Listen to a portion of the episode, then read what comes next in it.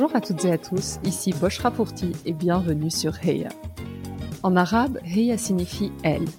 C'est parce que ce mot n'est pas suffisamment utilisé pour parler de réussite et d'ambition féminine que j'ai décidé de lancer ce podcast. Les inégalités et la sous-représentation liées au genre sont malheureusement une réalité, et une approche intersectionnelle ne fait qu'amplifier ces phénomènes. Chaque épisode est une conversation où j'invite une femme de culture arabe à venir partager son histoire et évoquer sa réussite. Mes invités ont toutes des backgrounds et trajectoires différentes. Elles sont journalistes, entrepreneurs, écrivaines, artistes ou encore médecins, et vous serez, je l'espère, inspirés par leur réussite. L'objectif de ce podcast est double. Tout d'abord, promouvoir une image différente de la femme arabe en mettant en lumière ses parcours exceptionnels mais aussi aider les plus jeunes ou celles en quête de renouveau à trouver des rôles modèles et ambitionner leur avenir. Ma conviction ultime est que la seule manière d'y croire, c'est de le voir, ou en l'occurrence d'entendre. Si ce podcast vous plaît, je vous invite à prendre quelques minutes pour le noter 5 étoiles sur iTunes ou Apple Podcast. C'est la meilleure manière de le soutenir. Sans plus attendre, je vous laisse découvrir notre invité du jour. Cette semaine, je suis ravie de partager ma conversation avec Donia Souad. Donia est la cofondatrice de Meet My Mama, à la fois un traiteur engagé et une école de formation ayant pour mission de révéler les talents culinaires de femmes passionnées par la cuisine. L'aventure Meet My Mama a débuté à deux et représente aujourd'hui 24 salariés en CDI, 200 mamas et plus de 1200 heures de formation. Dans cet épisode, Donia revient sur son enfance en banlieue parisienne et ses vacances de l'autre côté de la Méditerranée, en Algérie. Bercée par les films et séries américaines, elle se met très tôt à rêver de ce monde où les grands campus universitaires, gratte-ciel et working girls semblent si fascinants. Donia évoque son parcours scolaire, notamment le programme d'égalité des chances de l'ESSEC intégré en seconde, qui a changé sa vie en lui faisant découvrir des possibilités jusque-là inimaginables. Après le baccalauréat, elle intègre Sciences Po, tremplin vers une année d'échange aux États-Unis. Durant ces douze mois, elle suit des cours qui vont marquer le début de sa prise de conscience et la convaincre qu'engagement et métier peuvent se marier. Donia nous raconte sa rencontre avec Lubna et les débuts de Meet My Mama. Elle relate également la réaction de ses proches lorsqu'elle leur annonce que malgré son diplôme de Sciences Po et un CDI dans un cabinet de conseil, elle privilégie un projet entrepreneurial, la cuisine, pour aider les femmes. Nous avons aussi discuté de l'entrepreneuriat en général, du cercle vertueux que constitue le gain d'argent pour pouvoir mener à bien une initiative de ce type et avoir un réel impact social. Enfin, nous sommes revenus sur certaines histoires très touchantes de Mama. Sans plus attendre, je laisse place à la Heya du jour, Donia Souad. Bonjour Donia. Bonjour Bouchra. Comment vas-tu? Ça va et toi? Ça va super. Je te remercie infiniment euh, d'avoir accepté mon invitation. Je suis très très contente euh, bah, de pouvoir papoter avec toi parce que moi je suis, euh, j'adore le concept de Meet My Mama et je crois que s'il y a une boîte que j'aurais aimé créer, c'est Meet My Mama. Donc je suis trop contente qu'on ait l'opportunité de discuter. Avec plaisir. La tradition sur le podcast c'est de commencer par les origines, par les débuts. Est-ce que tu serais d'accord pour te présenter en nous parlant de ton éducation, de ton enfance, l'environnement dans lequel tu as évolué? Euh, Oui.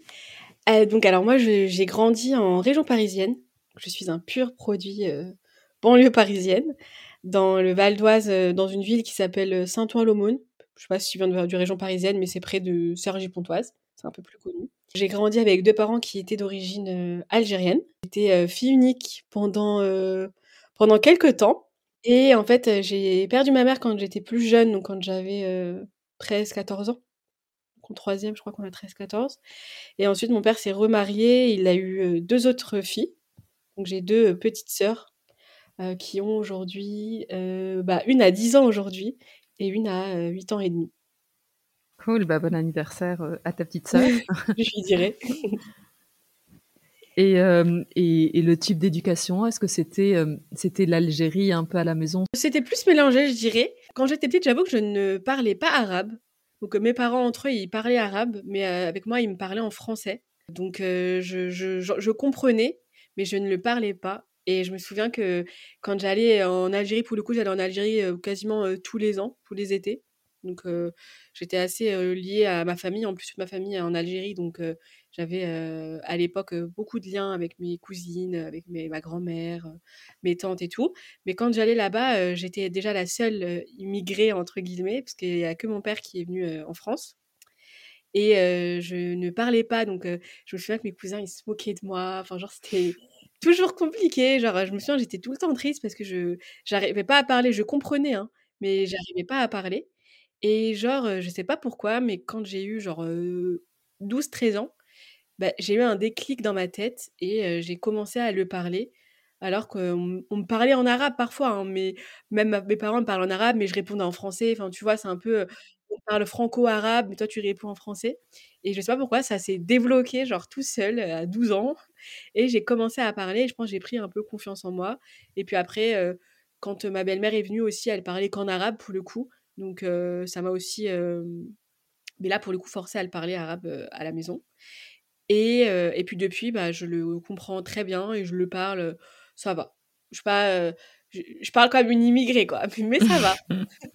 et comment tu vivais Tu parlais de tes cousins qui, eux, qui eux habitaient en Algérie et se moquaient de ton, de ton arabe ou de ton non-arabe que tu ne parlais pas. Est-ce que tu avais un peu ce sentiment de pas être complètement algérienne et est-ce que tu ressentais ça enfant ou pas du tout? Alors en France, je le sentais pas. Pour moi, j'étais euh, algérienne, enfin française, algérienne quoi. Genre je me posais pas de questions sur mon identité à vrai dire. Et j'ai aussi grandi dans un environnement où il y avait quand même beaucoup de, de rebeux, de renois. Enfin, j'ai pas grandi dans un environnement où il y avait que des Français français. J'avais des copines françaises, des copines rebeux. Donc franchement, pour le coup, j'étais vraiment mélangée. Donc j'étais pas seule, donc j'ai quand même senti que j'étais enfant d'immigrés. et ensuite, par contre, avec ma famille, c'est vrai que vu que j'étais la seule, en plus de la famille, entre guillemets, à vivre en France, j'étais un peu l'immigria, tu vois. Quand j'arrivais, c'était Romia, l'immigria, genre, c'était les surnoms qu'on me donnait, quoi. Donc, je sentais que j'étais pas pareil. Et après, c'était pas aussi la même mentalité. Même si quand j'étais plus jeune, j'avais quand même une mentalité en vrai de blédarde, j'ai envie C'est quoi une mentalité de blédarde? Mais c'était fermé d'esprit un peu. Ah ouais? C'est ouais.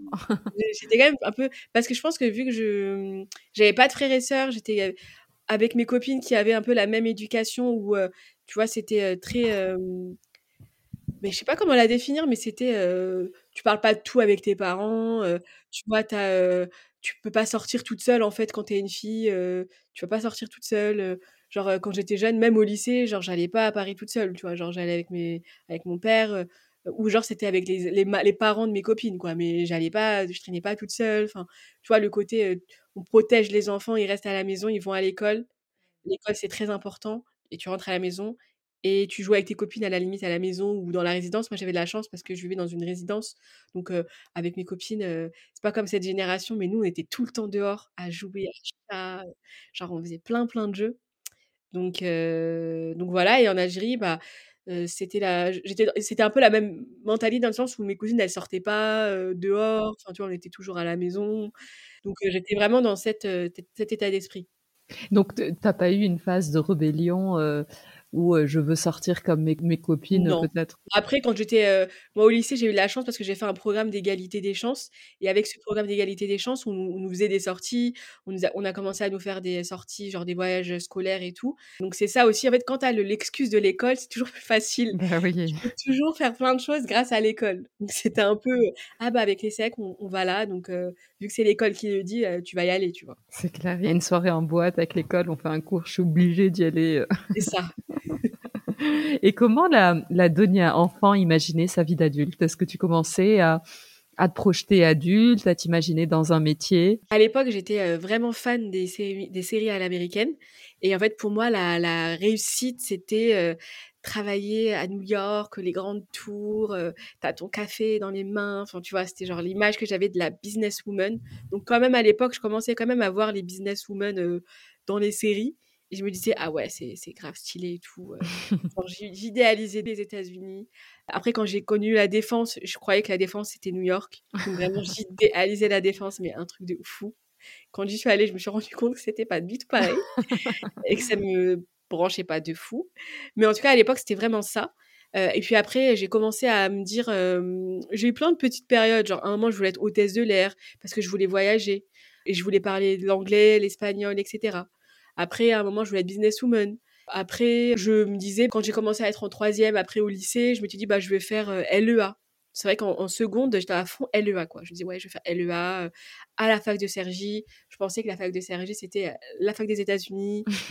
pas du tout. Mais vraiment, j'étais dans mon monde, dans mon monde de télé, parce que j'ai beaucoup regardé la télé quand j'étais plus jeune.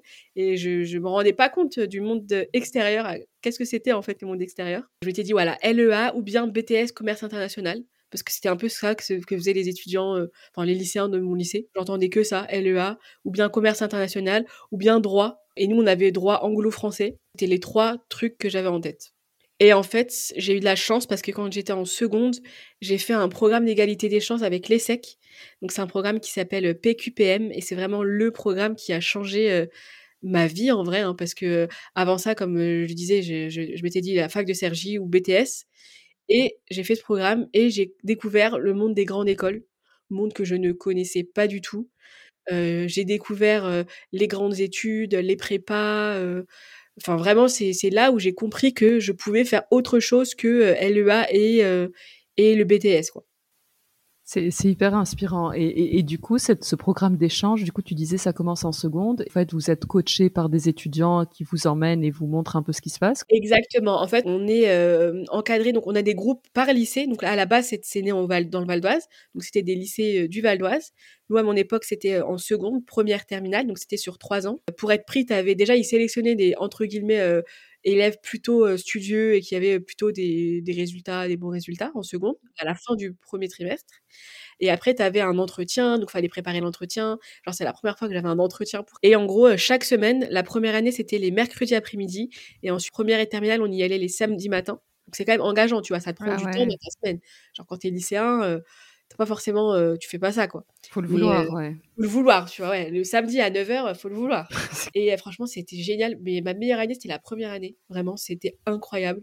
Parce que déjà, on, faisait plein de choses que on faisait pas ailleurs. Genre, on faisait des ateliers anglais, des ateliers écriture, des sorties. on était parti à, à, Bruxelles voir le Parlement. ouais, on, est, on a fait des sorties à Paris, dans des musées. On a fait un voyage linguistique en Angleterre. Enfin, franchement, c'était incroyable. Les mercredis, en plus, c'était les samedis après-midi. Donc, on allait à l'ESSEC les samedis après-midi. Donc, tu avais un peu la vie étudiante en amont. C'était trop bien. J'avais des tutrices et elles étaient incroyables. Je me souviens, Madeleine et Laetitia. Et franchement, c'était génial. En plus, tu rencontrais d'autres lycéens parce qu'il y avait six lycées, six lycées partenaires et, euh, et c'était trop bien. On, on allait à Paris. Enfin, pour moi, c'était aussi le moment où je pouvais sortir. On prenait le train et tout, le bus. On allait se promener après à Cergy. Enfin, c'était trop bien. C'est un peu la première ouverture au monde, en quelque sorte. Et hein. vraiment. Bah ouais, hors euh, les films que je regardais à la télé, quoi, je, sortais enfin et je découvrais euh, je découvrais ce monde qui m'était vraiment inconnu. Est-ce que ça te faisait sentir que tu étais un peu dans une bulle, que tu commençais à sentir qu'il y avait un peu de vitesse dans le système et de monde Ah mais oui, là c'est là où je me suis dit mais en fait il y a plein de choses. L'orientation professionnelle c'est hyper large et surtout pourquoi on nous parle pas des grandes écoles, genre pourquoi alors c'est vrai que quand on allait à l'ESSEC, on voyait qu'il n'y avait pas des gens entre guillemets qui nous ressemblaient, mais grâce à ce programme, quand même, tu te disais mais en fait je peux le faire. Genre vraiment pourquoi pas moi, tu, tu te l'es dit. Et c'est à partir de ce moment où je me suis dit ah en vrai, je crois que je vais faire une prépa parce que c'est quand même deux ans où tu vas apprendre plein de choses, tu apprends de la méthode, tu apprends culture générale, c'est ouf. Et surtout, après, tu peux faire une grande école. Et une grande école, c'est-à-dire que tu vas pouvoir vivre à l'étranger. Enfin, moi, je raisonnais comme ça. Mon but, c'était de vivre à l'étranger. Donc, je dis, ah ouais, tu seras une vraie businesswoman. je voyais mes tutrices qui me parlaient de leur stage et tout. On a même fait des journées shadowing. Donc, en gros, c'était pendant une demi-journée, tu suivais un professionnel. Moi, j'avais suivi un diplomate au ministère des Affaires étrangères. Ouais, et une, directrice marketing de la FNAC. Et je suis encore en contact avec le diplomate d'ailleurs, après plus de 10 ans. Et c'était génial parce que vraiment, tu, tu vois c'est quoi les métiers. Et à la fin, moi, je, me souviens, je suis partie à mon prof principal en première et je lui dis, bah voilà, je vais faire une prépa. Il m'a regardé, il m'a dit, une prépa quoi? Il, me dit, dit ouais, limite il savait pas ce que c'était. Enfin, je pense qu'il savait, mais genre, il m'a même pas. Et après, il était cool ce prof, hein. mais juste il était ouais, je sais pas, pourquoi pas. Genre, il savait pas trop qu'est-ce que je pouvais faire avec une prépa. Mais ils n'étaient pas inclus, du coup, les profs, si tu étais dans Non. ce programme? Non, non, Il n'y a pas de suivi? Non, il y avait un il y avait si, il y avait deux profs qui étaient référents, mais après euh, ils sont juste référents du truc quoi. Après ils ils ont, ils ont pas forcément suivi euh, plus que ça. Ouais, en Donc il faut vraiment le vouloir pour le coup, parce Ouais. que t'as pas le soutien autour pour te pousser encore plus. C'est t'as l'opportunité ouais. et bats-toi, quoi. Et donc c'est comme ça que j'ai compris un peu le monde des grandes écoles. Et puis après, progressivement, euh, j'ai entendu parler de Sciences Po, parce que ma, justement ma tutrice, elle était à l'ESSEC et elle préparait le concours de Sciences Po. Quand on, on préparait Sciences Po à ce moment, ça veut dire qu'on passait pas le concours écrit classique. Et en fait, c'était un concours adapté, entre guillemets, aux étudiants. CEP. Mais c'était quand même euh, deux gros oraux et un gros dossier à, à préparer, donc c'était pas rien. Surtout quand tu as 16 ans, quoi, passer un oral euh, avec, euh, un entrep- avec un chef d'entreprise, avec euh, des professeurs et tout, c'est pas facile, quoi. Donc euh, j'ai préparé le, le concours, mais sans grands espoirs, tu vois. Moi, je m'étais dit, bon, tu tentes, tu verras. À l'époque, je commençais à comprendre que Sciences Po, c'était l'école euh, qui formait les, les présidents et tout, ça, j'en avais pas du tout conscience. Mon père, il a entendu ça, il m'a dit, ah bah fais. Genre, ah bah attends, t'es en grande école, fais. Et du coup, la politique, ça te tentait? Parce que j'imagine qu'on parle Non, de ça. non? Franchement, non. Et en plus de ça, même euh, pour te dire, euh, j'ai toujours été perdue dans ce que je voulais faire. Et là, vu que j'avais fait un shadowing avec un diplomate et un avec une directrice marketing, mais dans mon dossier, j'ai mis les deux. Genre, pas cohérent du tout, mais j'ai quand même mis les deux. Genre, soit directrice marketing, soit euh, diplomate. Genre, rien à voir. Il fallait justifier en plus après. Bon, je sais pas ce que j'ai raconté. Et, tu euh, et finalement, j'ai été prise. Ouais. J'ai été, admise, non, admissible d'abord, et j'ai été la seule de mon lycée à être admissible. Et je me souviens comme c'était hier, on était genre sept étudiants à avoir préparé. Et les autres, honnêtement, ils étaient beaucoup plus à fond que moi dans le sens où ils le voulaient vraiment. Ils étaient meilleurs que moi à l'oral. Moi, j'étais encore timide et tout, genre je parlais pas, enfin, je n'avais pas encore forcément beaucoup de confiance. Euh, mais le prof m'avait vraiment euh, bien aidé. Donc, j'avais quand même un bon dossier, je connaissais super bien. Mon dossier, c'était sur l'Iran. Genre, vraiment, je connaissais par cœur l'histoire de l'Iran, le zoroastrisme et tout. Genre, vraiment, je connaissais trop, trop bien. Et, euh, et donc, je me souviens vraiment comme si c'était hier. hein. On arrive dans la salle, genre, ils nous, ils nous, ils nous prennent tous les, tous les six. Et là, tu as la directrice, enfin, tu as la, comment on appelait ça? Bah, La directrice du lycée qui dit, bah voilà, euh, on a eu euh, sept dossiers. Et en toute transparence, on en a choisi un. Donc déjà, tu te dis, ah ouais, genre 7, C'est hein, clair. alors que dans les autres lycées, ils en prenaient minimum, et il y avait au moins 5-6 personnes admissibles. Waouh. Genre, c'est rare d'avoir un élève admissible. Et déjà, 7, c'était pas beaucoup. Donc nous, on s'était dit, c'est bon, on va tous être admissibles en vrai, parce qu'il faut qu'ils multiplient leurs chances d'avoir des étudiants pris. Bien donc, on va être plus. Et là, ils nous font, il y a un seul dossier. Donc, il n'y a qu'une seule place. Mmh. On aurait dit la nouvelle star. Genre, vraiment. on était tous autour de la table, personne se regardait et tout. Et Et tu là, disais quoi à ce moment-là? Tu disais c'est mort Ah, moi, ou tu disais, c'est mort. Moi, je me disais, c'est mort. Parce que j'en voyais deux qui étaient vraiment meilleurs que moi. Euh, pas forcément dans les notes, hein, mais dans la, dans la façon de parler. Moi, j'ai jamais été ultra bonne en ouais. communication, se vendre et tout. Ça n'a jamais été mon, mon truc, tu vois. J'étais plutôt très discrète. Et là, ils font. Et, le- et, et le dossier qu'on a choisi, c'est le dossier de Donia. Mmh. Et là, tu vois, silence de plomb. Genre, personne ne parle. Tu vois, tous les profs, parce qu'il n'y avait aucun de mes profs à moi qui était dans le Ah truc ouais. tous dégoûtés, sauf celui qui m'a accompagnée. Je dis ok, genre personne m'a félicité, genre vraiment personne. Les, ma une, qui une qui était ma copine, elle était, elle a pleuré genre en mode ouais, je comprends Oh. prise. Mais moi j'étais super triste, limite je le voulais pas parce que eux le voulaient plus que moi. Je suis rentrée chez moi, j'ai dit à mon père bah voilà j'ai été prise, il m'a dit bah c'est bien et tout, t'es contente. Je fais bah je sais pas, je suis la seule. euh, Elle elle le voulait plus que moi et tout. Genre vraiment j'étais en mode euh, peut-être je vais le refuser parce que franchement euh, Mmh. il le voulait plus que moi et tout. Et qu'est-ce que tu penses a fait la différence? C'est hyper intéressant que tu dises qu'il y en avait d'autres qui semblaient bien plus à l'aise, etc. Est-ce que, est-ce que, a posteriori, euh, il y a un truc que tu penses tu avais en plus ou qui a fait, euh, qui a fait la différence sur ton dossier? Euh, franchement, je sais pas. Je pense que c'est l'oral. Je pense que j'ai- bien présenté le dossier. Je connaissais très bien l'histoire de l'Iran et on m'a posé des questions. Euh, mais vu que mon prof il m'avait bien préparé, bah, je connaissais toutes les réponses. Donc je pense vraiment que c'est ça qui a fait différence. Je sais pas. Franchement, même moi-même j'ai été étonnée. hein. Moi-même j'ai pas compris. Franchement, moi-même j'ai pas compris. Génial. Et comment ça se passe du coup Sciences Po? Est-ce que tu parlais tout à l'heure euh, de l'ESSEC où euh, c'était pas, enfin il n'y avait pas vraiment une grande mixité en tout cas au niveau des étudiants. Est-ce que tu voyais? Sciences Po Est-ce que c'était différent et est-ce que tu as senti un peu un choc de culture entre guillemets? Alors, Sciences Po, c'est pareil dans le sens où euh, forcément, il n'y a pas beaucoup de, mixité. Mais par contre, quand même, on va pas le nier, grâce aux conventions d'éducation prioritaire et grâce à ce qu'a fait Richard Descoings en 2001, en fait, grâce à tout ce mouvement d'égalité des chances, donc en fait, en 2020, tu avais Sciences Po, tu avais aussi l'ESSEC, c'était vraiment le même, la même mouvance. C'est juste que l'ESSEC a décidé de faire quelque chose pour les accompagner au lycée, et Sciences Po a décidé, et c'est l'une des rares écoles, à ouvrir vraiment ses portes en mettant des places dédiées. Donc, il n'y a pas beaucoup de mixité, mais, mais par contre, moi, tu te, en fait, tu te retrouves avec les gens. Enfin, moi, en tout cas, je me suis retrouvée avec les gens des CEP. Donc, en fait, on traînait entre nous. Donc, forcément, tu traînes avec des gens qui te ressemblent. En tout cas, moi, je traînais avec des gens qui me ressemblaient. Donc, j'ai vu la différence parce que dans ma classe, bah, tu es une ou deux, une ou deux d'origine étrangère, j'ai envie de dire.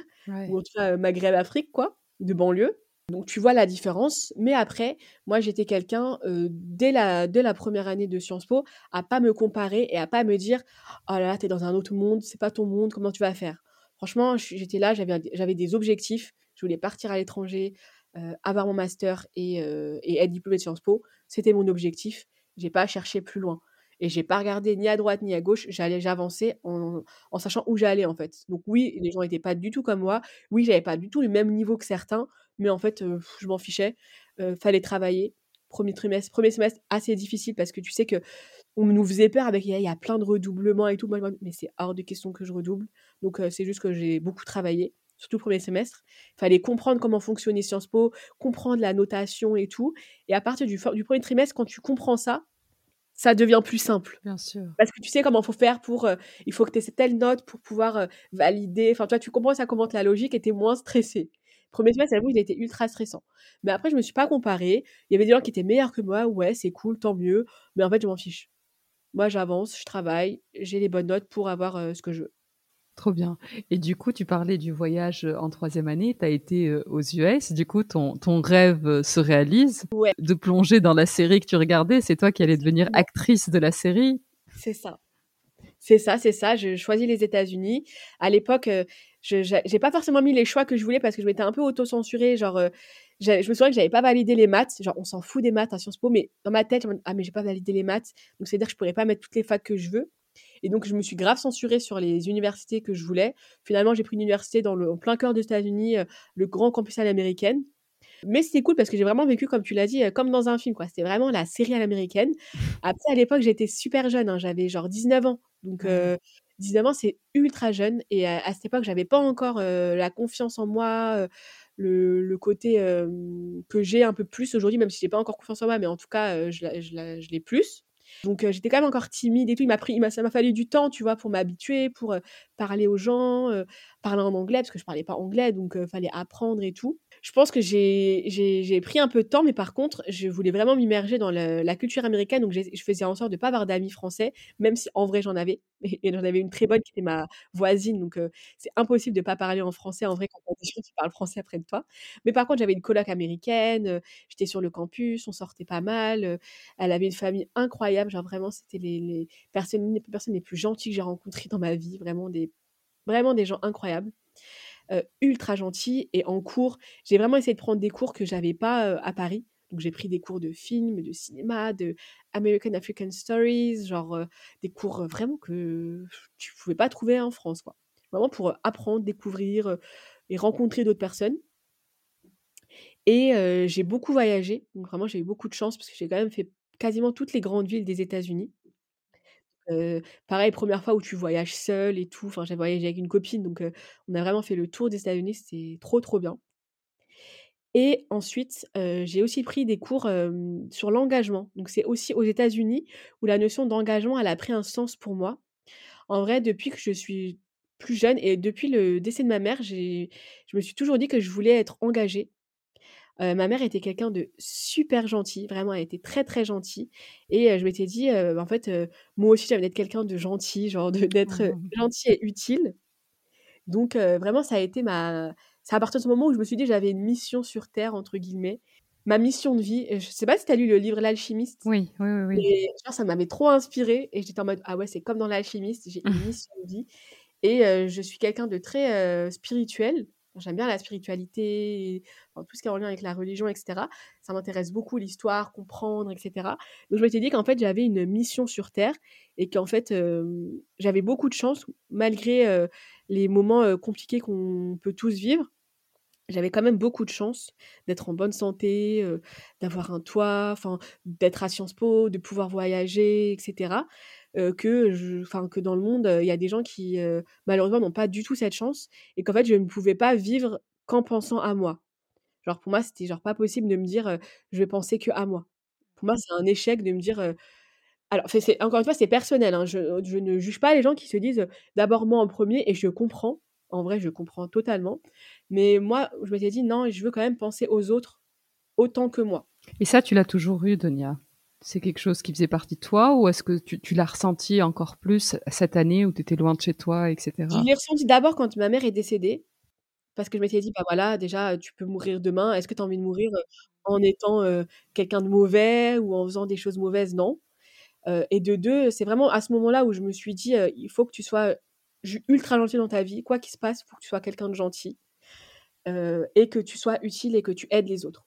Après, c'était toujours dans ma tête, mais je faisais rien, on va dire, à part être sympa, hein, mais je faisais rien d'autre que ça, entre guillemets et c'est par contre, 3e année, donc voilà, aux États-Unis où, heu, j'ai commencé à comprendre qu'aux États-Unis, la la partie engagement, elle était ultra, ultra présente et que là-bas, heu, dès leur plus jeune âge, en fait, ils s'engageaient dans des Ouais. associations.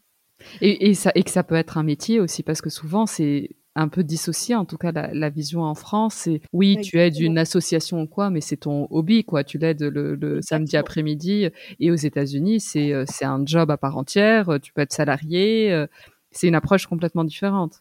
C'est ça. Bah, moi, au début, c'était, ça commençait à être d'abord, à côté. Genre, j'ai mes études, j'ai mon travail, mais à côté, je veux quand même être utile. J'avais pas encore compris que je pouvais en faire mon métier. C'est d'abord, je veux le faire à côté et donc aux États-Unis, tout le monde faisait du bénévolat, genre c'était normal et donc moi, j'ai pris un cours sur l'engagement, ça s'appelait Community Engagement et dans le cadre de ce cours, on devait d'abord, dans les premiers temps, c'était lire des livres sur la notion d'engagement. Il faudrait que je retrouve le livre, le titre du livre, mais ce livre, il était incroyable. En gros, dans ce livre, tu avais un médecin heu, à New York, heu heu, qui était, bénévole, à à Harlem et en gros, il donnait de son temps dans un after school programme. Et genre, je lisais, j'étais en mode: «Mais c'est trop stylé!» genre: «Oh là là, mais je veux faire la même chose que lui» et heu, c'est comme ça que j'ai compris qu'il y avait un cours sur l'engagement. Je me suis inscrite à ce cours et dans ce cours, il fallait faire, heu, 5 heures de bénévolat par semaine. Alors c'était obligé. Je m'étais dit: «Bah, c'est trop bien parce que vu que c'est obligé, tu auras pas le côté "j'ai pas le temps"». C'est En clair. fait, tu dois trouver le moment parce que sinon tu valides pas ton cours. Donc c'est comme ça que je je me suis, je me suis mise dedans et j'ai été bénévole dans un refuge pour femmes victimes de violences. Donc c'était, heu, 5 heures par semaine et je donnais, bah, en gros, c'était des cours avec, des, enfin des cours, c'était des activités scolaires, extrascolaires avec, les enfants et passer du temps aussi avec les femmes. Super. Ouais, donc c'était génial. Donc après cette aventure se termine, donc ça avait duré, bah, 6 mois et entre temps, il y a aussi, hem, les vacances de mars-avril et vu que j'avais déjà pas mal voyagé, je voulais faire quelque chose un peu, heu, de spécial et hem, la fac organisait des alternatives spring break. Genre normalement les spring break, c'est un peu, à Cancun ou au Mexique ou je ne sais où, tu C'est big, tu bois big et fête et ils boivent ouais, et ouais. délire quoi.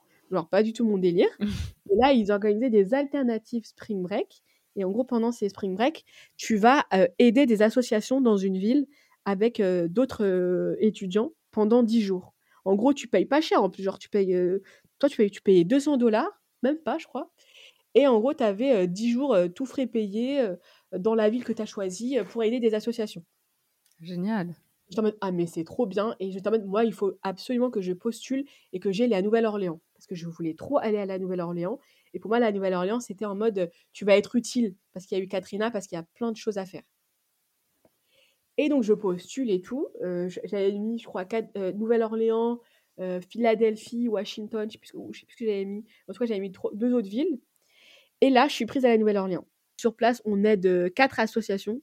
On aide, une food pantry, donc en gros, c'est une femme qui, heu, à elle seule faisait genre comme les Restos du Cœur, tu vois? Genre, elle bien. faisait des tous les jours, elle donnait des sacs alimentaires, donc on avait préparé avec elle les sacs alimentaires et elle avait fait comme une petite braderie, donc on vendait aussi les habits.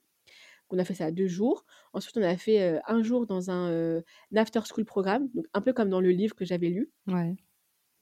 Ensuite, on a fait 2 jours avec un révérend. Ça, c'était comme dans un film, genre vraiment, genre le révérend à l'américaine, c'est le révérend Renoir, qui chante et tout. On a rénové son église, genre on a fait la peinture dans l'église qu'il avait rénovée. À la fin, on avait fait un grand repas. Je me souviens, on avait mangé les fruits de mer et tout, enfin, à la nouvelle, les, trucs que tu manges à la Nouvelle-Orléans. Il avait sorti son piano, il avait fait une chanson, genre vraiment un film. Genre, là, je vois les images américain de M6, quoi. Genre vraiment, c'était téléfilm. Et ensuite, on a aidé, la dernière, c'était quoi? Un refuge pour sans-abri. Et on a cuisiné un plat pour 120 personnes. Je me souviens, on avait cuisiné la jambalaya, le plat typique de la Nouvelle-Orléans. Trop bien. C'était trop bien, franchement, c'était génial. Et quand je suis revenue, je suis en mode ah ouais, mais c'est vraiment ça que je veux faire. Genre, il faut vraiment que je travaille dans le monde utile. Je savais pas encore ce que c'était le monde utile, mais il fallait que je sois utile. Et, donc arrive ensuite le choix des masters, parce que là j'étais en licence 3, quoi, en troisième année. Et je me souviens qu'au début j'avais mis marketing communication. Genre parce que j'aimais bien un peu quand même le côté business. J'aimais bien tout ce qui était aussi en lien avec les médias à l'époque. Je me souviens qu'avec on aimait bien tout ce qui était en lien avec les médias, travailler à la BBC et tout. Enfin, genre, on, commençait à rêver un peu. Et genre, je me souviens, deux jours après, on s'appelle en visio et on se dit, en vrai, est-ce qu'on veut vraiment faire marketing communication? Parce qu'à l'époque, on, moi, j'avais, on s'était dit, notre master va définir notre vie. Aujourd'hui, je trouve que c'est pas du tout le cas, mais à l'époque, on était vraiment en mode notre master va définir notre vie. Oui, tu dis tes études, c'est ça en fait. Quand tu es étudiant, tu dis bah c'est soit ça et je pourrais rien faire d'autre. Exactement. Donc on a changé d'avis. Et donc finalement, on se dit bon vas-y, on prend le master affaires publiques. C'est un peu la voie royale à Sciences Po, c'est un peu le master classique. En plus de ça, tu pouvais le faire en alternance, donc tu pouvais travailler en parallèle et gagner de l'argent. Je me suis dit bon vas-y, fais ça, c'est plus safe. Et en plus, servir l'intérêt général, c'est un peu être utile. Donc en fait, ça reprend un peu ton idée de base. Donc je choisis ce master. J'entre en première année. La première année, je fais ça en parallèle, je travaille, donc j'ai pas le temps de faire du bénévolat parce que je m'étais quand même dit, bah voilà, tu as fait ça aux États-Unis, il faut que tu continues à le faire en France. M1, j'ai pas trop le temps, je me concentre plus sur le master. Je me dis, c'est mort, je passerai pas les concours. Franchement, j'étais pas dans le mood donc je me suis dit, bah, fais une année de césure, fais des stages pour un peu découvrir le monde professionnel. Donc je choisis un premier stage dans le secteur public. Et donc là, je vais dans une délégation interministérielle sur la thématique du logement social. Donc c'était intéressant, mais je m'étais dit, c'est quand même long si tu, veux, être utile, il faut de l'argent. Genre, public, ils n'ont pas forcément le, beaucoup d'argent. Donc voilà. En plus, c'était pas ultra bien payé. Quoi. À l'époque, tu étais payé 400 euros. Franchement, j'étais en mode, bon, 400 euros je vais pas révolutionner le monde avec 400 euros, quoi. Donc, je me suis dit, deuxième stage, tu le fais dans le privé. Ah, et je me suis dit, bon, allez, essaie de te motiver, essaie de partir à l'étranger parce que j'avais vraiment envie. Et ça reste encore, une, encore un rêve dans, que j'ai, c'est de travailler à l'étranger. Et à ce moment, j'avais aussi eu un cours en M1 en lien avec l'égalité des chances. et je m'étais dit, et j'avais fait un cours avec un préfet délégué à l'égalité des chances. Et je en mode, mais tu sais quoi, pas dit qu'elle t'intéresse, fais des candidatures spontanées. Et là, quand je te dis, j'ai dû envoyer mais vraiment plus de 2000 candidatures spontanées en France et à l'étranger, parce que je voulais vraiment partir. Et finalement, on se retrouve à mars, j'ai toujours pas, février, j'ai toujours pas de stage. Et là, j'ai un retour de PwC. Donc, qui PricewaterhouseCoopers, ouais, c'est un cabinet de conseil. Dit, bah voilà, on a un stage à vous proposer en marketing business développement. Donc, pas vraiment le domaine qui m'intéresse. Mais là, on me dit, et c'est payé 1500. Et là, je me dis, ouh, là, j'ai les... et ça, ça, ça, s'allume. Là, je dis, ah ouais, c'est quand même très bien payé. Et vu que j'avais besoin d'argent, je m'étais dit, bon, c'est pour le CV, c'est une bonne boîte. Même si ce que tu vas faire, tu sais d'avance que ça va pas te plaire. Bah oui. Et là, j'avoue, j'ai laissé parler l'argent.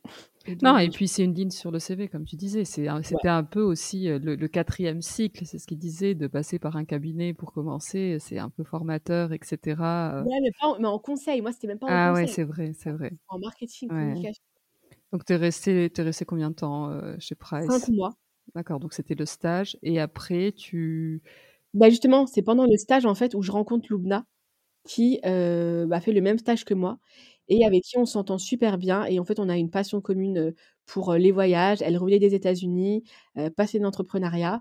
et on commence à discuter. Je commence à parler de ma mission de vie, que j'ai envie d'être utile quand j'ai envie de faire quelque chose d'utile. Je lui parle de mes regrets de ne pas avoir fait de stage en start-up, parce qu'aussi à ce moment, j'avais postulé aussi à des start-up. Et ils ne payaient pas, donc je n'ai pas pu y aller. Et c'est là qu'on commence à réfléchir un peu. Moi, à cette époque, je regardais aussi pas mal de films. J'avais repris le bénévolat. Donc, je faisais des cours de français à des réfugiés et je faisais des, du sport à l'hôpital avec les enfants malades, avec une asso qui s'appelle Premier de Cordée, qui est génial, entre parenthèses. On commence à parler, et puis un jour, on se dit, on monte un projet à deux, vu qu'on est en stage, mais on a un peu de temps, donc on va penser à nos projets à nous. Vu qu'on n'arrive pas à trouver de projet où on peut aller, bah, autant faire le nôtre. Et c'est comme ça qu'on a une première idée d'un concept qu'on appelle à l'époque Mama Cooking, et qui a pour objectif de permettre aux femmes au foyer et aux femmes réfugiées de vivre de leur talent pour la cuisine. Parce qu'on est en 2015, on a l'afflux de réfugiés qui est immense à Paris, beaucoup de réfugiés syriens. Et en fait, on se dit qu'on n'a pas forcément envie de reproduire les mêmes schémas d'intégration que nos grands-parents, nos parents ont pu avoir. Et qu'en fait, eux, ils n'ont pas envie de venir en France pour être femme de ménage ou pour être babysitter si tu as de la chance, assistante maternelle si tu as de la chance. En fait, on veut qu'eux aussi, ils arrivent à avoir un, avenir et, que d'un point de vue économique, bah, soit l'emploi, en fait, que l'emploi leur permet d'avoir une vraie situation. On veut qu'ils apprennent le français et qu'ils aient le pouvoir de faire ce qu'ils ont envie de faire, pas comme nos parents qui se sont, ou nos grands-parents qui se sont sacrifiés concrètement pour que nous, on puisse avoir une éducation. Ils ont pris ce qu'ils pouvaient pour s'en sortir. Ils ont galéré pour que nous, on puisse avoir un vrai avenir. Bah, on ne voulait pas que ces réfugiés bah, aient ce même, ce même sort, en fait. Bien sûr. C'est pour ça qu'on a commencé à penser à Mama Cooking. Et donc là, vous êtes, vous y pensez quoi? C'est au, au, stade de, draft. Euh, mais vous ah, commencez. C'est-à-dire qu'on y pense le lendemain, on appelle les assos. Le surlendemain, on va voir l'asso, on lui pitch le projet. Je me souviens, on avait repris la charte graphique de, de PwC, on avait fait des slides et tout. Et là, on a des mamas, première maman. Euh, après, j'étais aussi bénévole dans une association qui s'appelle, euh, à l'époque, ça s'appelait Passeport Avenir. Maintenant, ça s'appelle Article 1 qui œuvre aussi pour l'égalité des chances. donc, on a organisé plein d'événements en lien avec l'égalité des chances.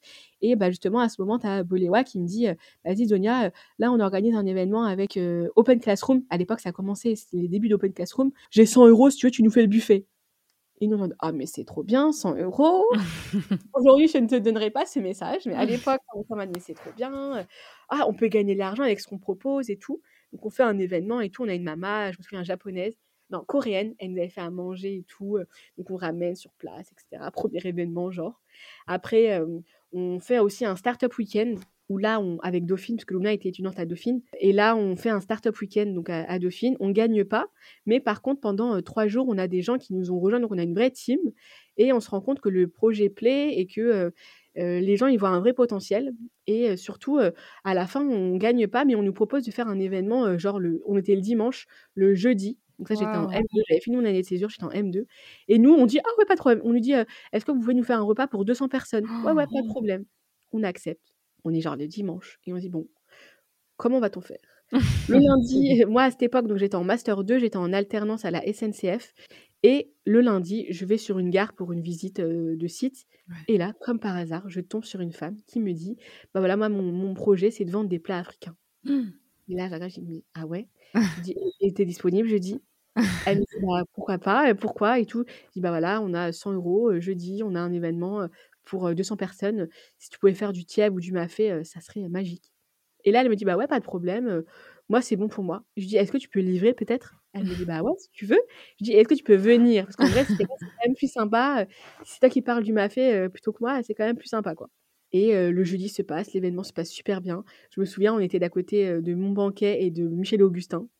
Genre, nous qui n'y connaissons rien au monde du traiteur et au monde de la food. Et à la fin, tu as des gens qui. On avait fait, genre, on avait mis un petit bol, quoi, en mode cagnotte.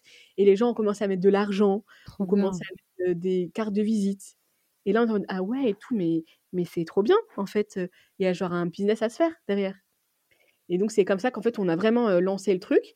Après, on était encore à l'école. Donc, moi, j'étais en plus en alternance. Donc, j'avais pas forcément beaucoup de temps. donc, on met un peu de côté le, projet. On continue quand même après à faire des ateliers de cuisine parce qu'en fait, on s'est dit, bon, la foot, c'est compliqué d'un point de vue hygiène, règles et tout. Viens, on fait des ateliers de cuisine à domicile. Comme ça, la maman, elle se déplace et les gens qui achètent. Et nous, on fait que l'animation. Donc, ça a réglé pas mal de nos soucis. Donc, on avait fait un, je on avait fait un atelier entièrement de vie de jeune fille. Et donc, c'est une maman syrienne qui cuisine un plat syrien et tout. Enfin, on se un peu comme ça. Après, il y a l'été qui arrive. Je suis diplômée, donc j'ai mon master. Et en fait, moi, à la base, comme je te disais tout à l'heure, je voulais absolument aller à l'étranger. Donc, je m'étais dit, bon, profites-en pour partir cet été. Mais avant de partir, il faut que tu aies un CDI, parce que sinon, ton père, il te laissera jamais partir. Donc, je me lance dans la recherche d'un CDI. Je voulais entreprendre, mais pas encore. Je m'étais dit, bon, j'ai encore un peu de temps, économise un peu de l'argent, ouvre tes droits au chômage et t'entreprendras après. Et donc là, je tombe sur une annonce d'un nouveau cabinet de conseil, un peu nouvelle génération, qui a un projet social qui s'appelle Tenzing Conseil et qui te permet de devenir consultant. Et eux, ils ont un vrai projet social, ils ont vraiment envie d'ouvrir les portes du conseil à tous les profils et pas forcément aux grandes écoles. Ils veulent réinvestir leurs fonds dans des associations et tout. Donc je dis, bon, au moins, ça reste du conseil, donc c'est pas forcément ton kiff, mais c'est quand même un cabinet sympa, tu vas apprendre des choses et tu vas te retrouver dans les valeurs. Et donc, j'ai la chance, je signe le CDI. Donc, genre, franchement, j'ai postulé que à ça, en vrai. Et j'ai vraiment eu beaucoup de chance. Je suis prise, j'ai le CDI. Et en parallèle, je dis, bah voilà, j'ai CDI, mais non, je peux partir à l'étranger au moins 2-3 mois avant de commencer mon CDI. Je commençais genre en septembre. Donc, l'été, je décide de partir en Égypte, faire du bénévolat. Et donc là, bah, mon père n'a pas le choix parce que j'ai le CDI, j'ai le diplôme. Maintenant, je peux faire ce que j'ai envie de faire. Donc, genre, j'ai rempli le deal. Maintenant, je pars à l'étranger. En fait, j'avais déjà pris le billet, donc en fait, on pouvait rien me dire. Et je pars en Égypte, à Alexandrie, un mois et demi, aider deux associations locales. C'était génial, une des plus belles expériences. Je rencontre des gens de fous. Enfin, j'ai adoré l'Égypte, la, ville, j'ai adoré Alexandrie, j'ai adoré le Caire. Je rentre, je commence mon taf chez Tenzing. Une semaine après de commencer, on reçoit un message avec Luna d'un certain Youssef qui nous dit bah voilà, je m'appelle Youssef, j'ai monté un projet qui s'appelle Mama's Kitchen et euh, je suis tombée par hasard sur votre Facebook à Mama Cooking et je me suis beaucoup retrouvée dans les mots que vous utilisez et je pense qu'on a la même vision, la même envie de changer le monde et d'accompagner ces femmes et j'aimerais bien bah, qu'on en parle et qu'on fasse des choses ensemble. On lui dit bah écoute, ok, euh, déjà on se voit et puis on en parle. Je le vois une première fois, super, euh, on, accroche vraiment bien, on s'entend super bien. Je dis à Lumna, franchement, il est top, euh, viens, on, le revoit. Donc on le revoit, on parle chacun de nos projets, de nos ambitions, etc. Il a organisé un événement sur Paris avec une mama dans un restaurant pour organiser une rencontre culinaire. On l'aide à le faire. Et c'est comme ça un peu qu'en fait on a commencé à s'associer sans vraiment dire les mots. Et, et, en fait, quelques jours après, en fait, on s'est associés, mais vraiment sans le dire officiellement, quoi. Et on commence à faire des ateliers brainstorming tous les samedis. Lui, il était à temps plein, nous, on l'était pas encore. Et là, bah voilà, on, commence et, on, et, fin 2017, on est, je me souviens, dans, un, dans une salle de, de, classe à Dauphine et on cherche un nom. Donc, on voulait tous les deux, tous les trois mettre Mama parce que tous nos, deux projets avaient le mot Mama. Et là, on vient à dire bah, Meet My Mama. Je me souviens au début, on était en mode est-ce que ça va être bien ou pas? On n'était pas encore convaincus à 100%. on a demandé à quelqu'un dans le, dans le couloir alors, t'en penses quoi, Meet My Mama et tout? Et puis voilà, c'est comme ça que comme ça que ça se fait. On, on, met à jour le site, on met à jour la page Facebook et commence l'aventure Meet My Mama un mois de décembre 2017. Et comment ça se passe? Moi, je suis assez curieuse de savoir la réaction de ton entourage parce que tu, tu viens d'un milieu social, c'est ce que tu expliquais, euh, où, l'argent c'est important, les études c'est très important, donc tu arrives à faire une super école, tu as des super stages, tu as des opportunités hyper intéressantes, et là tu plaques tout pour aller dans la cuisine. Et je sais que dans notre culture, la cuisine c'est très important, mais c'est pas forcément valorisé en termes de de réussite, de job, etc. Comment ça se passe? Il faut dire que j'ai pris ces 18 mois pour préparer le terrain. je suis pas allée en mode euh, euh, d'un coup. Euh, non, non, j'ai préparé le terrain. Il faut toujours de la préparation. Je t'ai dit, l'étranger, j'ai préparé pendant plusieurs mois. Bah, là, c'est pareil. J'ai préparé le terrain. De toute façon, ils voyaient bien que chaque week-end, je faisais Meet Miami. Les soirs, je faisais Meet Miami. dès que je pouvais, je faisais Meet Miami. Donc, ils voyaient que ça existait. Donc, indirectement, je, je lançais des messages en direct. je ne comprenais pas forcément, les messages qui passaient. Et en fait, bah après, en fait, j'ai juste que je pouvais plus ne plus l'être à temps plein, enfin à temps partiel. Il fallait absolument que je sois à temps plein. Et vu que j'avais fait les 18 mois, encore une fois, moi, je me fixe des objectifs. Le but, c'est de les atteindre. Et donc là, j'avais atteint mon objectif de 18 mois. J'avais un salaire, enfin, j'avais le chômage et j'avais quand même un bon chômage, une bonne indemnité. Mmh. Donc, je j'ai pas, j'ai plus laissé le choix en fait. Donc en fait, c'était, ça a été très mal, pas très mal accepté, mais au début, c'était vraiment même bah, ils, ils, comprennent, enfin, ils comprennent pas quoi, mais pourquoi tu fais ça en fait genre les, autres parce que dans nos communautés on aime beaucoup comparer bah on aime bien comparer ce que font les autres. Et de toute façon ce que font les autres c'est toujours mieux que ce que toi tu vas faire. Euh, et donc c'est toujours mais pourquoi elle elle fait pas ça? Je comprends pas. Toi tu fais ça mais t'as fait Sciences Po en plus. Et en plus tu veux faire dans la cuisine et en plus aider des femmes. Genre t'as rien compris à la vie. Genre je ne comprends pas pourquoi tu veux faire ça tu vois? Mais bon après bah finalement il a pas d'autres mots à dire que je comprends pas, mais bon, bah ok, mais je vais quand même le faire. quand même, Je vais quand même, quoi. Bah, c'est juste qu'en fait, pour la génération de nos parents, je pense, c'est que pour eux, ils se disent pourquoi tu veux vivre dans la misère alors que tu as fait des études et que justement, j'ai tout fait pour que tu ne sois pas dans cette misère? Ah oui, j'ai sacrifié ma vie pour te donner l'opportunité de sortir de cette misère. Et toi, tu choisis euh, l'option, euh, l'option galère entre guillemets. C'est ça, c'est ça. Et jusqu'à aujourd'hui, pour eux, c'est l'option galère, quoi. Ah bon, même aujourd'hui, c'est ce que je voulais savoir parce qu'aujourd'hui, juste pour que tout le monde comprenne, vous êtes combien? Parce que ça, ça a vachement grossi. Aujourd'hui, on... est, on est passé de 3 fondateurs à 24 euh, collaborateurs et ça grandit et, on espère encore plus dans les prochains mois, prochaines années. C'est des salariés. Euh... Des, ouais, ouais. Génial, c'est génial. Bah après, on a eu, on a eu beaucoup de retombées on a inspiré plus d'une plus de 200 mamas, on a plus d'une trentaine de mamas qu'on accompagne au quotidien. On a plus de 5000 heures de formation au sein de la Mama Academy. Enfin, aujourd'hui, Meet Mama, c'est une vraie entreprise qui a pour mission de révéler les talents culinaires de femmes passionnées par la cuisine. Et on a vraiment construit toute une méthodologie d'empowerment pour lever tous les freins qu'une femme peut avoir avec euh, de la formation au sein de la Mama Academy, du support, de l'accompagnement business, euh, de la valorisation de ses savoir-faire, etc., etc. Enfin, c'est vraiment une, une entreprise avec plusieurs activités et une vraie entreprise. Donc oui, c'est pas du tout un projet qu'on avait il y a trois ans. Là. c'est vraiment une entreprise, mais c'est juste que pour la génération de, nos parents, je pense, c'est que c'est pas encore reconnu comme l'entrepreneur, c'est pas comme un médecin ou un avocat, tu vois. Ça reste encore très précaire. Moi, je me souviens qu'à l'époque, quand je disais à mes cousines en Algérie, je vais être entrepreneur, ma, cousine Margane m'a dit, mais entrepreneur, mais tu te prends pour qui? Genre, tu crois que ton père, c'est qui? Être entrepreneur, c'est de l'argent. C'est pas toi qui vas être entrepreneur, va travailler, gagne ton argent et puis c'est tout. Jusqu'à aujourd'hui, ça pas vraiment ce que je fais en Algérie. Tu peux nous juste récapituler les différentes entités au, sein de Meet My Mama?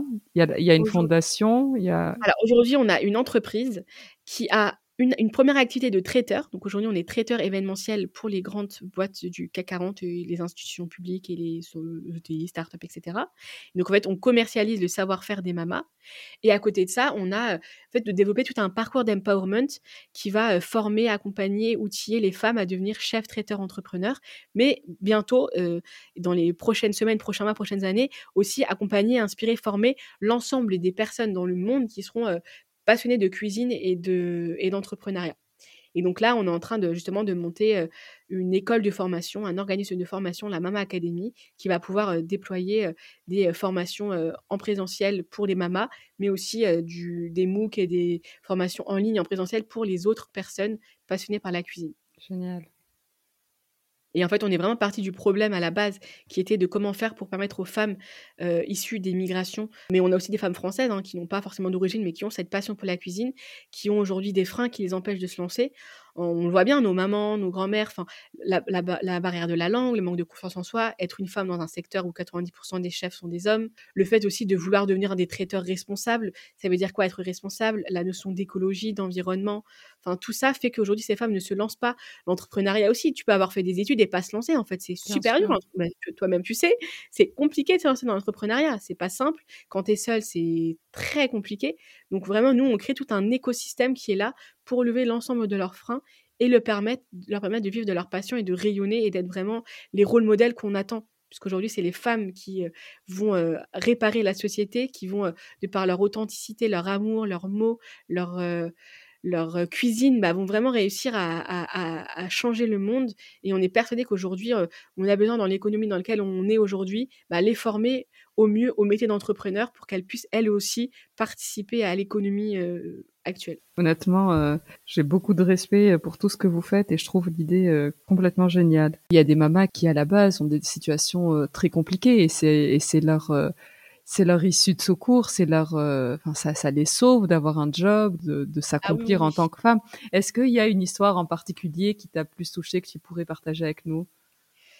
Franchement, il n'y a pas une histoire qui m'a le plus touchée. Honnêtement, elles ont toutes des histoires incroyables. Vraiment, toutes. Chacune des mamas, elle a une histoire unique, singulière, symbolique. Déjà, toutes, c'est la résilience. Une, ça va être plus le courage, l'authenticité, l'amour, le fait de, de, de, braver tout pour euh, faire vivre leur famille, leurs enfants. Enfin, vraiment, elles ont toutes des histoires incroyables. Mais peut-être que je peux te raconter euh, l'histoire de la première maman qu'on a rencontrée, qui s'appelle euh, Nita, qui est originaire du Sri Lanka, qui a été réfugiée toute sa vie d'abord en Malaisie, ensuite à Paris. Seule avec sa fille, elle a réussi à faire amener son mari qui était euh, coincé en Malaisie après trois ans. Quand elle est arrivée, elle ne parlait pas un mot français. Elle était perdue, elle était seule, elle n'avait pas du tout de moyens. Elle avait seulement un rêve de vivre de sa passion pour la cuisine et la pâtisserie sri-lankaise. Et en quatre ans, c'est devenu une vraie businesswoman. Elle cuisine comme personne. C'est une vraie ambassadrice de son pays. Elle a fait des, milliers de prestations avec Miss My Mama. Elle a fait des choses incroyables. Elle a fait des choses pour l'ONU, pour des présidents, enfin, des prestations dans des grosses boîtes, vraiment des choses incroyables. Comme une autre maman qui a fait des prestations avec Google à, Londres, à Dublin, euh, au Petit Palais, au Château de Versailles. Enfin, vraiment, les mamas ont fait des choses de fou mais vraiment incroyable. Et aujourd'hui, Nita, bah, c'est une vraie ambassadrice de son pays, c'est une businesswoman, c'est une extrêmement professionnelle qui fait des plats pour des milliers de personnes seules. Enfin, vraiment, c'est en quatre ans, c'est incroyable la posture qu'elle a aujourd'hui. Vraiment, c'est fou et c'est toutes les mamas en fait. Vraiment, chacune a sa singularité et chacune transmet des choses de fou. Et j'ai hâte que les personnes qui écoutent ton podcast puissent écouter euh, l'histoire de certaines d'entre elles parce que vraiment, elles ont vécu des parcours vraiment euh, personnels très compliqués. Il y a des divorces, il y a des situations financières très compliquées, il y a des, euh, des retours. T'es, t'es dans ton pays, t'es prothésiste dentaire, t'arrives en France, t'es réfugié, t'es catégorisé comme réfugié, t'es à la maison et on te dit bah tu ne peux rien faire.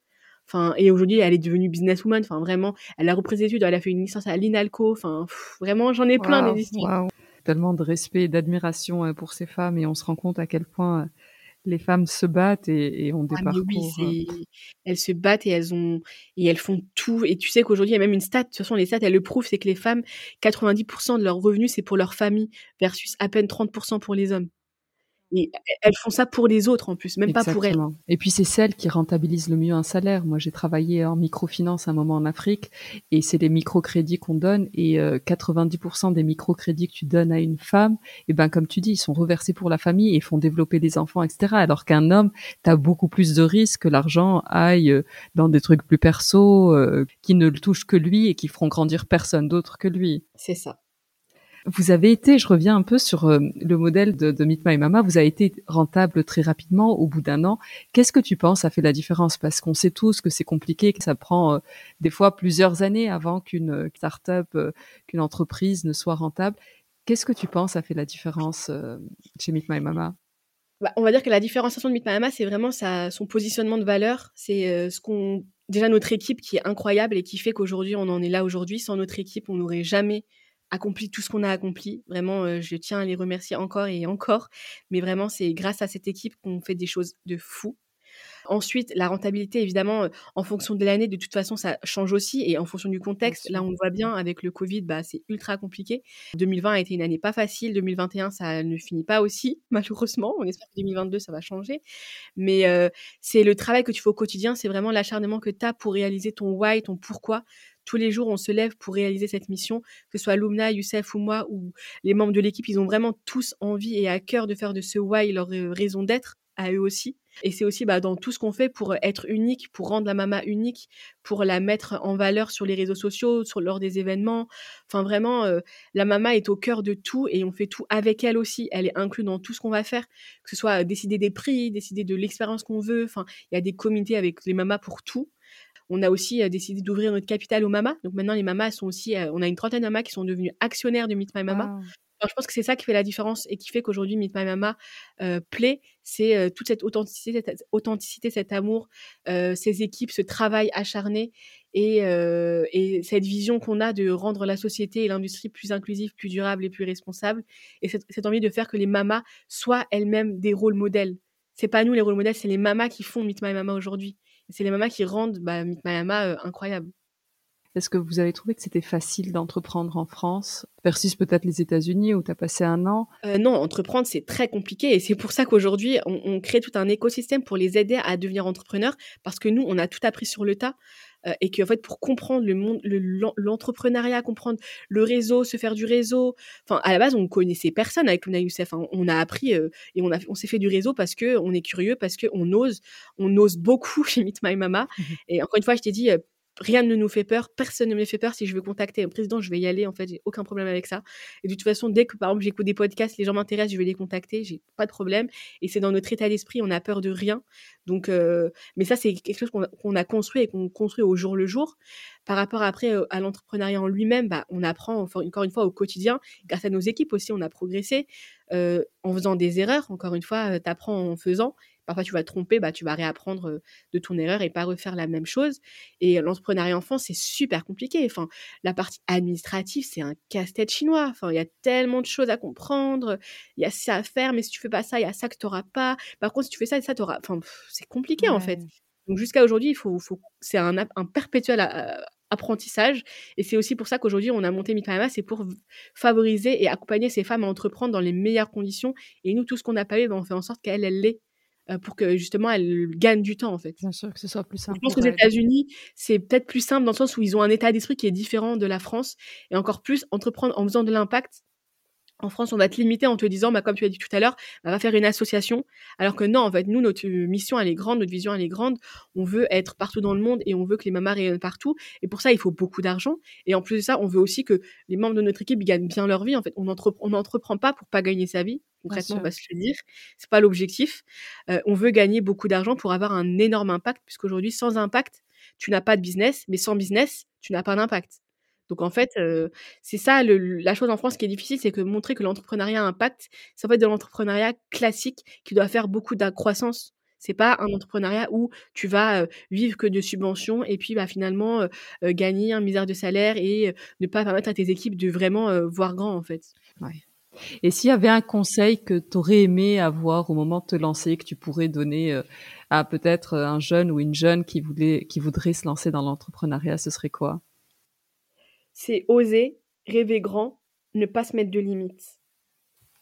Génial. Rien à ajouter. On parle beaucoup de réussite sur ce podcast euh, et, évidemment toutes les femmes que je reçois sont très inspirantes. pour moi, on, réussit et je serais curieuse de savoir quelle est ta définition de la réussite. Pour moi, la réussite, c'est être en accord avec soi-même, avec ses valeurs et se dire que chaque matin, quand je me lève, Alhamdoulilah, comme on dit chez nous, je suis contente de ce que j'ai, je suis contente de ce que je fais, j'apporte des choses, je suis là pour aider l'autre, aider la société et faire en sorte que, que tout le monde se sente bien, se sente soi-même et, et, voilà, pour moi c'est ça la réussite. Si tu pouvais parler à la donnée enfant, tu lui dirais quoi? Je lui dirais de continuer à croire en elle, à croire en ses rêves, de ne pas se mettre de limites, comme j'ai dit tout à l'heure, et peut-être aussi de se faire confiance et de ne pas sans cesse se remettre perpétuellement en question. Venez, on va passer à la dernière partie de, l'épisode, qui est la shakshuka, parce que comme je te disais, moi j'adore la food, donc je me suis créé ma petite section pour me faire plaisir. Donc le but, c'est de répondre du tac au tac. Est-ce que tu as une devise? Euh, ma devise, ça serait, euh, c'est, peut-être cliché, mais euh, viser, la, viser la lune. Au pire, on retourne dans les étoiles. Un livre En donner deux? Ouais, vas-y. Bah, L'alchimiste et Le prophète. Ton plat préféré? Le poulet aux olives. en vrai, j'adore le poulet aux olives. J'adore. un lieu Une cuisine. J'adore être dans la cuisine. Trop bien et une femme que tu me recommanderais d'inviter sur le podcast. Et tu as été, euh, as été recommandée, j'ai oublié de le mentionner à l'intro, tu as aussi été recommandée par euh, Myriam Ben Omar, qui est la, la fondatrice de Shairi et qui t'avait qui t'avait nominé comme une des femmes inspirantes qu'elle voulait euh, écouter sur le podcast. Donc je fais un coucou à Myriam. Pareil, j'en ai trop. vraiment, le problème, c'est que j'en ai vraiment beaucoup, mais je pense qu'elles doivent être toutes dans ton podcast, en vrai. Dis-moi, bah dis-moi alors, je prends note. Je peux toutes te les citer. Ah, trop bien. Euh, alors déjà, il y a ma prof de boxe euh, qui s'appelle, euh, mais je pense que tu dois la connaître, qui est connue, Sarah Ouramoun, oui. la boxeuse, qui est incroyable et qui est ultra inspirante. Enfin, vraiment, je la trouve super inspirante, super humble. Ensuite, une autre femme qui est moitié algérienne, moitié italienne, qui s'appelle Inès Leonarduzzi, qui est entrepreneur et qui, pareil, est super inspirante, super simple. J'aime bien les gens inspirants, simples, qui ne se prennent pas la tête, qui n'en prennent pas, qui n'en font pas des caisses, tu vois. Donc elle, rentre, elle rentre dedans. ensuite, j'ai une amie à moi qui s'appelle Raja, donc qui n'est pas forcément connue, mais qui mérite de l'être encore plus. Elle fait quoi, Raja? En fait, c'est l'une des femmes du rap français. Euh, elle a fait la, série, la saison avec le Move. Tu sais, ils ont fait une série Move sur les femmes du rap. Donc, il y a un épisode qui est dédié à elle. Et c'est un peu une, une femme qui est super forte dans tout ce qui est coaching, communication, qui travaille dans la musique, dans l'événementiel. Elle fait plein de choses aussi, Raja. Et elle est super pertinente. Elle a fait Sciences Po avec moi. Elle a un très beau parcours. Trop bien. Très, très beau parcours. Et je pense que ça peut vraiment parler à, à pas mal de monde sur le podcast. Trop bien. Je te remercie infiniment, Donia. J'ai passé un super moment en ta compagnie.